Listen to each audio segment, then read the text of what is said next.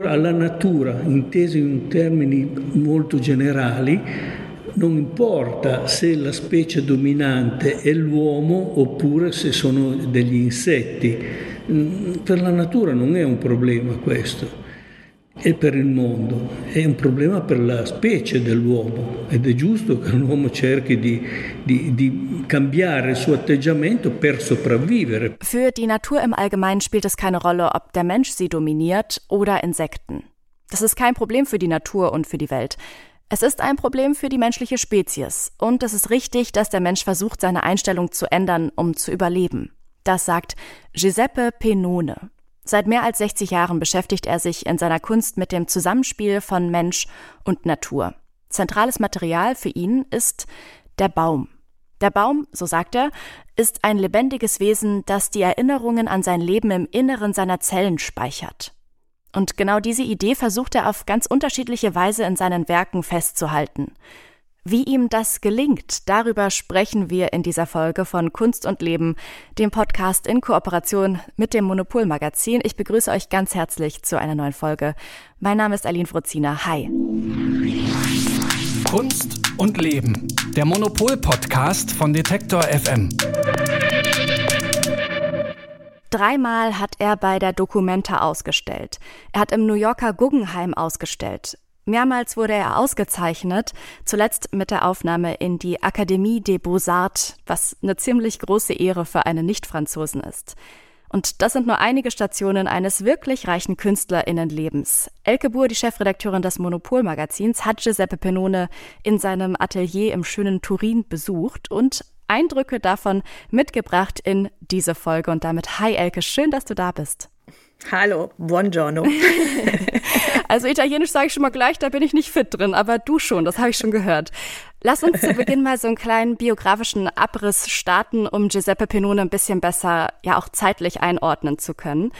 Er wuchs in den 1940er und 50er Jahren in Norditalien in Piemont auf. Der Krieg war jetzt gerade vorbei, das Land auch dabei, sich langsam wieder zu erholen. Wie hat denn diese Zeit Giuseppe Penones spätere Kunst geprägt? Wie hat er das erlebt?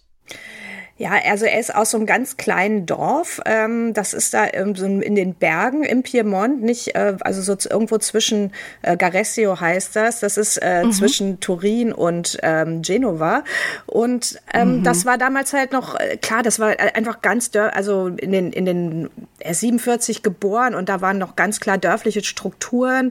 Ähm, die Leute haben Kastanien gesammelt in den Wäldern, die haben von dem, äh, von den Wäldern gelebt, also von der Forstwirtschaft von der Landwirtschaft mhm. und ähm, seine eigenen Eltern hatten einen kleinen Laden, äh, also die waren äh, schon so eher Mittelschicht in, in dem Dorf äh, und äh, seine, er beschreibt das immer, wie seine Mutter in dem Laden stand und sein, sein Vater halt immer einkaufen war und die Sachen in, de, in den Ort geholt hat. So, das war, ähm, das war so sein, sein Leben und ähm, der Krieg war gerade vorbei. Ähm, die Leute waren noch arm und es waren auch, mhm. es, gab, es gab auch immer wieder Erzählungen von Partisanen aus dem Dorf, wo Menschen, wo, wo Menschen während des Krieges erschossen worden waren, von den Deutschen gekämpft hatten und so.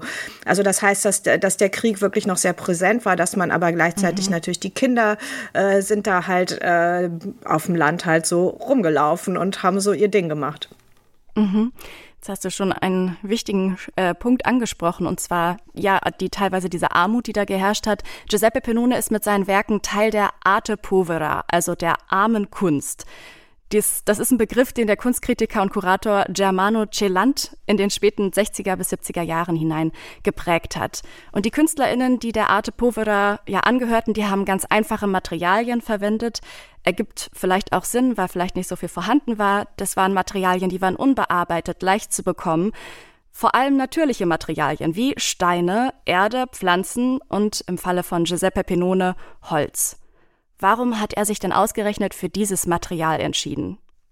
Also erstmal dies, äh, die Arte Povera, also da geht es nicht darum unbedingt, dass es äh, arm ist. Also es ist so ein bisschen, es mhm. ist so ein mhm. bisschen äh, ähm, verwirrend, finde ich, dieser Be Begriff, den äh, Celand da geprägt hat, weil eigentlich geht es eher darum, äh, die Kunst einfach auf einen komplett neuen, äh, auf neue Füße zu stellen. Also es ist ja, es ist die Zeit der, äh, ist auch international so, in anderen Orten äh, ist es halt die Konzeptkunst. Es geht darum, dass man nicht repräsentiert, dass man auch nicht mehr malt, Bilder malt von irgendwas, egal, oder auch, ich man damals, die Abstraktion gab es ja schon, die moderne gab es schon, aber es, ähm, es ging darum, in den Raum zu gehen, es ging darum, äh, auch äh, institutionskritisch zu sein, also zu gucken, was ist eigentlich ein Galerieraum, was kann eine Skulptur sein und ähm, diese so, sogenannten armen Materialien zu verwenden. Da ging es eben darum, äh, nicht mit Marmor zu arbeiten, also nicht die klassische mhm. Skulptur zu wiederholen, sondern wirklich was ganz Neues zu schaffen. Und das hat äh, Pinone mir auch erzählt, dass er als ganz junger Mensch wirklich schon dachte, er möchte jetzt nichts wiederholen. Also er war da an der Uni und die anderen Leute haben dann irgendwie, manche haben dann Skulpturen gemacht wie Giacometti oder so. Oder sie haben mhm. Matisse kopiert oder und, und das fand ja. er alles geht gar nicht. Also er wollte was, was wirklich ganz anderes machen. Und dann kam er halt auf den, äh, auf den Werkstoff Holz, weil das eben seine Prägung war. Also er mhm. hat sich da irgendwann mal eine kurze Auszeit von der Uni genommen, ist in sein Dorf zurückgegangen und hatte dann die Idee, er möchte mit dem Wald arbeiten. Er möchte mit etwas arbeiten, was wächst. Und ich glaube, das ist das Spektakuläre. Also Holz als ähm, äh, als Mittel für Skulptur oder so, das ist ja auch ganz alt. Also hat ja, die Leute haben ja immer schon mit Holz gemalt. Aber was er, sein Verständnis war eben, es ist nicht nur das Holz, sondern es ist auch der Baum. Es ist der Baum als lebendiges Wesen, mit dem er arbeitet. Und dann ist er in den Wald gegangen, in Garesio, und hat diese Serie gemacht, wo er so verschiedene äh, Aktionen, eigentlich ist fast eher wie so eine Performance, die er zusammen mit dem Wald gemacht hat. Und ähm, das Interessanteste dabei war, dass er, ähm, er hat dann so ähm, Sachen um den, um, um die, also so Drähte um die äh, Bäume rumgespannt und äh, sie praktisch, um sie an der Stelle beim Wachsen zu hindern. Also um, um den Baum zur Skulptur werden zu lassen, indem er als Mensch eingreift und dann macht der Baum äh, natürlich äh, macht eine Kurve oder wie auch immer. Also das heißt, dass, äh, dass man eine Skulptur zusammen macht, er und der Baum und die Zeit. So und das, das war das Prinzip und äh, davon ist er ausgegangen und bis heute macht er eigentlich diese, arbeitet er ganz viel mit, mit Bäumen. Wenn wir jetzt so auf die vergangenen Jahre blicken, dann haben wir auch in Europa viel durch die Klimakrise viele ja, Naturkatastrophen erlebt. Die Wälder haben gebrannt in Europa. Gleichzeitig haben wir hier in Deutschland um den Jahreswechsel ja landesweit mehrere Hochwasser infolge von Starkregen erlebt. Es gab unzählige Stürme. Wie blickt denn Penone angesichts dieser ja aktuellen oder nicht ganz, die in den letzten zehn Jahren sind, diese Ereignisse auf die Natur? Wie, wie ordnet er das ein?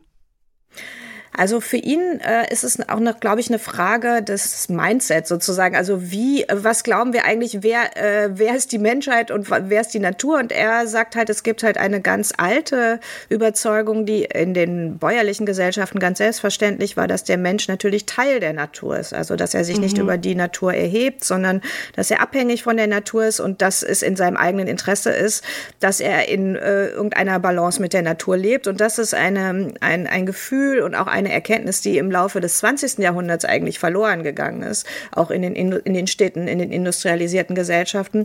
Und das ist etwas, was ja heute wiederum von einer jungen Künstlergeneration auch wieder ganz stark vertreten wird. Also das Ende des äh, Anthropozentrismus, also man mhm. soll nicht alles von äh, vom Menschen aus her denken und das ist etwas, wo ähm, er jetzt eine ganz neue Relevanz bekommt und er sagt halt einfach, ähm, also für die Natur ist es ja eigentlich alles kein Problem, der Natur ist egal, ob es jetzt äh, Menschen gibt oder nicht, der Mensch hat das Problem. Dann hören wir an dieser Stelle nochmal Giuseppe Penone selbst. Alla natura, intesa in termini molto generali, non importa se la specie dominante è l'uomo oppure se sono degli insetti. Mm, per la natura non è un problema questo, è per il mondo, è un problema per la specie dell'uomo ed è giusto che l'uomo cerchi di, di, di cambiare il suo atteggiamento per sopravvivere, per questo suo istinto di conservazione che, che hanno tutti gli esseri che esistono. Du hast es jetzt gerade schon ähm, gut zusammengefasst. Ähm, ich übersetze es nochmal ganz kurz. Für die Natur im Allgemeinen spielt es keine Rolle, ob der Mensch sie dominiert oder Insekten. Das ist kein Problem für die Natur oder für die Welt, es ist ein Problem für die menschliche Spezies. Und es ist richtig, dass der Mensch versucht, seine Einstellung zu ändern, um halt eben zu überleben. Das ist der Selbsterhaltungstrieb, den alle Lebewesen in sich haben. Du hast am Anfang schon das Bild gezeichnet, wie Penone aufgewachsen ist. Und natürlich aufgrund der Nachkriegszeit ist es natürlich nicht so romantisch, wie wir uns das vorstellen, dass die Leute da durch die Wälder laufen, sondern es gab erhebliche Probleme und er hat erlebt, dass es große Landflucht gab. Die Menschen, die sind aus den Bergen in die Fabriken gegangen, weil die Arbeit einfach leichter war und ertragreicher. Durch die Industrialisierung und die Entwicklungen der vergangenen Jahre haben sich viele Menschen von der Natur entfremdet. Vielleicht hatten wir da noch mal kurz während Corona eine andere Phase, wo wir uns der Natur wieder ein bisschen zugewendet haben, aber im Allgemeinen haben wir doch eine große Distanz aufgebaut. Und diese wertvolle Verbindung von Natur und Mensch, die ist ja für Penone ja in der Skulptur zurückgeblieben. Wie genau meint er das? Kannst du das erklären? Na, vielleicht kann ich einfach ein bisschen erklären, was ähm, so die, die seine wichtigsten Skulpturen sind. Also seine mhm. wichtigste Skulpturenserie ist eigentlich die, das sind die Bäume. Und da, ähm, äh, was er da macht, ist, er nimmt einen ähm, großen Holzblock äh, und dann schaut er genau, wo sind eigentlich äh, die Maserungen und äh, man sieht ja dann immer diese runden Äste. Also man sieht ja in dem Holz, wo die Äste waren, als der Baum jung war. Das sind ja diese runden Abdrücke sozusagen. Und ähm, dann schnitzt er das heraus. Also also das heißt, dass er den Baum äh, praktisch in der, mit dem Baum zusammen in der Zeit zurückgeht. Also er schnitzt aus dem großen Block den jungen Baum heraus. Äh, eigentlich bisschen umgekehrt zu dieser anderen Aktion, wo er den, wo er in die Zukunft gedacht hat und äh, den, den Baum beim, hat, äh, ja. genau den Baum geformt hat. Und da geht er rückwärts und äh, und arbeitet den alten, den jungen Baum aus dem großen Block heraus. Und das sind ähm, diese Bäume, die äh, sieht man auch viel in ähm, in Museen, in Institutionen. Also das sind ähm, da, da dann hat man halt das glatte Holz und man hat diese, äh, diese Äste und das ist für ihn ähm, halt ähm, die perfekte Skulptur. Also er sagt, ein Baum ist eigentlich die perfekte Skulptur, weil ein Baum wächst einfach dem Licht entgegen auf die effektivste Weise. Mhm. Äh, das heißt, äh, komplett reduziert, also da ist nichts, äh, da ist nichts überflüssig, sondern der, die, die Natur reagiert auf die Umwelt und schafft dann die perfekt angepasste Form. Und das ist etwas, wo er sich als Bildhauer von, von inspirieren lässt. Und mhm. deswegen arbeitet er das praktisch nochmal heraus, um es nochmal zu zeigen an dem Baum, aber er arbeitet es auch mit, ähm, mit anderen Materialien. Also wenn er mit Marmor arbeitet oder wenn er mit Leder arbeitet oder so. Es, es geht immer darum, dass die Natur, also das, was die Natur geschaffen hat, nochmal hervortritt durch seine Hände und dass er zusammenarbeitet mit dem Material. Er sagt halt, als Bildhauer muss man mit dem Material arbeiten. Das weiß mhm. jeder. Äh, man kann nicht dagegen arbeiten. Und das ist eigentlich etwas, was dann auch metaphorisch steht dafür, wie der Mensch mit der Natur arbeiten sollte. Dann hören wir an dieser Stelle nochmal den Originalton, den du mit ihm aufgenommen hast. Per fare una buona scultura bisogna capire la materia e seguirla. Non lo si può ostacolare, non bisogna violentarla, bisogna in qualche modo dialogare con la materia. Questo modo di, di pensare che è, è condiviso da, eh, credo, in tantissime culture del mondo, è un qualcosa che, che, che eh, è presente, eh, forse in modo più evidente che altri, modi, che altri eh, linguaggi espressivi, nella scultura. Auf ja, der einen Seite gibt es die Verbindung Mensch-Natur, auf der anderen Seite spielt auch die Zeit eine wichtige Rolle in seinem Werk, das hast du schon betont. Ich habe mir auch natürlich nicht vor Ort, weil ich war jetzt nicht in Turin, aber im Internet äh, sehr viele Bilder angeschaut. Und ich fand eins wirklich richtig spannend, irgendwie auch sehr verletzlich, wo eine bronzefarbene, Bronzehand, würde ich jetzt mal sagen, so einen Baum umfasst. Und zwar nicht nur so umfasst, sondern so richtig da reingreift, so dass man sieht, dass der Baum da auch so ein bisschen, ja, wie so enger wird. Kannst du nochmal den, den Zeitfaktor vielleicht auch anhand dieses, ähm, dieser Skulptur erklären? Ja, das ist eben ähm, das, was er damals angefangen hatte mit der, Be der Behinderung der Bäume beim Wachsen und später hat er das dann so ausgeführt mit dieser Handskulptur, wo äh, was dann halt symbolisiert, dass der Mensch den in den Baum eingreift und das ist, ich fand das ähm, interessant, dass er eigentlich das als ganz junger Mensch gemacht hat. Also mit Anfang 20 schafft er eine Skulptur, die eigentlich sich vollendet erst in 10, 20, 30, 40, 50 Jahren, also die praktisch in die Zukunft projiziert. Und mhm. das fand ich toll, habe ich ihn auch gefragt, wie wie, wie sind Sie denn damals als so junger Typ da drauf gekommen? Und er meinte, mhm. naja, das war vielleicht auch, ähm, es ist halt die bäuerliche äh, Wirtschaft, auch die, der Bauer muss ja, denkt ja nur in die Zukunft. Der Bauer, also auch wenn man einen Baum pflanzt oder wenn man, ja. wenn, wenn, man äh, ein Feld anlegt oder so, man muss ja immer, man, es geht ja nicht darum, dass man jetzt sofort einen Ertrag hat, sondern mhm. es geht darum, dass man es für die Zukunft erhält und dass es vielleicht ähm, aus diesem Gedanken gekommen ist. Und ähm, Also bei allem, was er macht, geht es wirklich auch immer darum, sich zu überlegen, wie altert das Material. Also was ist, ähm, auch wenn er arbeitet viel mit Leder und das Leder wird dann so gegerbt, ist dann auch so, äh, so faltig. Manchmal drückt er mit Leder auch äh, Baumrinden ab oder so. Also es geht auch immer so um, äh, was ist das, äh, was ist die Spur? Also was sind, was sind Spuren von Objekten? Ähm, also es geht, er, er zeichnet zum Beispiel nicht mehr. Also als er angefangen hat, hat er gezeichnet, hat er auch Porträts. Es gibt so Porträts, die er von seiner Mutter gemacht hat. Er, kon er konnte wahnsinnig gut zeichnen Spannend. auch. Das hat er als Kind immer gemacht. Und dann hat er aber gesagt, nein, er, diese, diese Repräsentation, diese direkte, das interessiert ihn nicht künstlerisch, sondern was er, er ist auf der Spur äh, von etwas, von so Abdrücken, Frottagen. Also er will sozusagen das direkte, äh, er will das äh, nicht repräsentieren, sondern das direkte Objekt übersetzen auf eine andere Weise in Kunst. Mhm. Da hat er für mich ein sehr spannendes Objekt auch einmal genommen, nämlich den Atem. Den hat er in einer Tonskulptur versucht einzufangen. Sophio, ich hoffe, das habe ich einigermaßen richtig ausgesprochen, heißt diese Werkreihe. Wie schafft er es, sowas, so einen flüchtigen Moment wie einen Atem in Ton zu packen? Ja, genau. Sophio, Sophio heißt der Atem. Und ähm, diese Objekte sehen so ein bisschen vasenartig aus und ähm, dann aber auch die, die, die gehen so auf und man denkt auch so ein bisschen an eine Lunge. Also für diese mhm. Strukturen sehen so ein bisschen sowieso Verästelungen von Bronchien aus oder so. Und was er macht, ist, dass er in den weichen Ton halt wirklich hineinatmet und ähm, dann dadurch ähm, diese, diese Höhlung auch schafft, die dann da drin ist.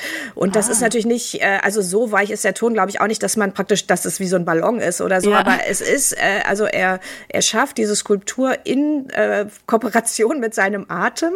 Ähm, ähm, mhm. Und dann, äh, genau, und dann, und dann wird das gebrannt und dann ist, sieht das dann halt aus wie eine Vase.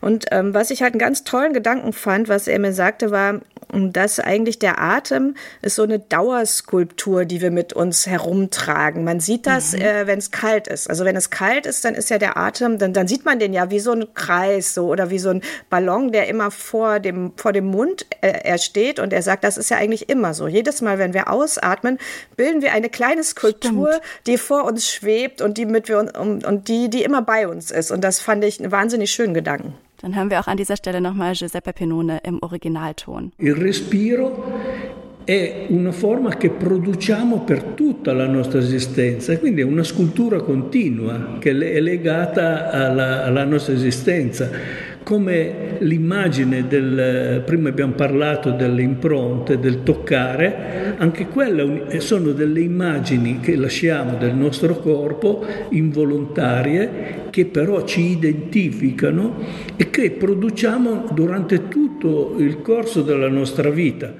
Mm, du hast ihn ja besucht und ich finde es einfach auch immer spannend herauszufinden, wie arbeiten denn Menschen. Ich sehe zwar dann die Skulptur und du hast es auch schon so ein bisschen beschrieben, gerade mit diesen jungen Bäumen. Ähm, wie, wie, was ist der Prozess hinter seinen Werken? Auch was ist das für ein Ort? Wie sieht das Atelier aus und wie entstehen da diese Werke? Das ist äh, ziemlich zentral in Turin gelegen, aber es ist so eine alte Industriehalle, glaube ich, so ein alter Industriekomplex, in dem er da arbeitet. Und ähm, er hat nicht besonders viele Leute, die für ihn arbeiten, was mich eigentlich ein bisschen überrascht hat, weil Penone ist, also man, man sieht wirklich ganz viele Werke von ihm auch ähm, auf, auf Biennalen mittlerweile, die Museen, weil einfach dieses, äh, dieses Arbeiten mit dem Baum, äh, das ist, passt so wahnsinnig gut in die Zeit. Also das heißt, mhm. der ist auch wirklich ganz ja. gut beschäftigt. Gerade ist bei einer äh, großen Galerie, bei, bei Gagosian, Explosion. Also wirklich kommt sehr, sehr, sehr erfolgreicher Künstler mittlerweile.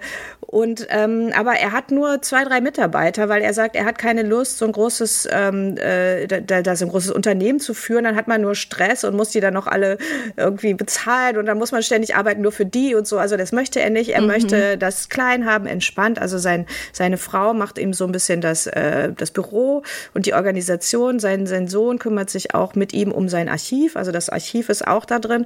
Und ähm, mhm. es gibt eine große Holzwerkstatt, die dann auch direkt äh, in seinem, an sein Atelier anschließt, wo halt ähm, die Leute an diesen Holzskulpturen arbeiten. Da war dann auch jemand, konnte ich ein bisschen gucken. Und ähm, im Hintergrund gibt's dann noch ähm, so äh, relativ große, so eine Art Showroom, also wo er ein paar seiner Werke auch installiert hat und wo man gucken kann. Und äh, was er auch noch ausbauen will, äh, zusammen mit Lavazza, die nebenan die Räume haben. Und er möchte da dann auch so einen Ausstellungsraum noch machen. Also und im Moment Moment ist es halt so, dass er da ein paar Sachen ähm, immer installiert hat und zeigen kann. Dann stehen da so ein paar Skulpturen rum, die schon verpackt sind, die dann irgendwo hin, äh, hinkommen und ähm, ja, also es ist, äh, er sagt halt, dass er die, die Bronzesachen, die Metallsachen macht er in verschiedenen Manufakturen in der, in, in Turin und bei Turin. Das, äh, das ist halt besser, wenn er das praktisch rausgibt. Ähm, und yeah. was er auch hat, wo ich leider nicht war, ist sein eigentliches Atelier, nämlich ein Wald von 20 Hektar äh, außerhalb von Turin. Und da holt er halt seine Bäume her, seine Materialien und ich glaube, dass er viel Zeit auch in diesem Wald einfach verbringt. Das wäre jetzt nämlich gerade meine Frage gewesen. Ich habe gerade gedacht, wo kriegt er eigentlich die Bäume her und geht er da wirklich hin und hast so, ist das so handverlesenes Holz, was er sich so raussucht? Aber ja, dann hat er sein eigenes Areal, wo er seine eigenen Bäume für die Kunst nutzt. Kannst du noch kurz äh, in wenigen Worten sagen, womit er sich jetzt aktuell gerade beschäftigt?